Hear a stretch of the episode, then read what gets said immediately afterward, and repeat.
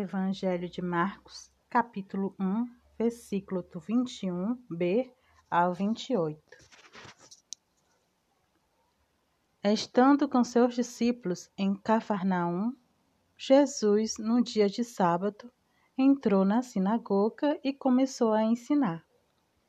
Todos ficavam admirados com seu ensinamento, pois ensinava com quem tinha autoridade, não como os mestres da lei.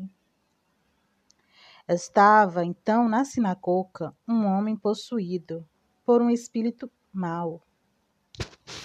Ele gritou: Que queres de nós, Jesus Nazareno? Vieste para nos destruir? Eu sei quem tu és. Tu és o Santo de Deus. Jesus o intimidou. Cala-te e sai dele.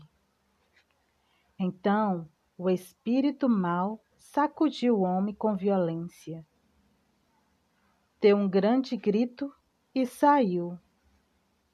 E todos ficaram muito espantados e perguntavam uns aos outros: Que é isso? Um ensinamento novo, dado com autoridade?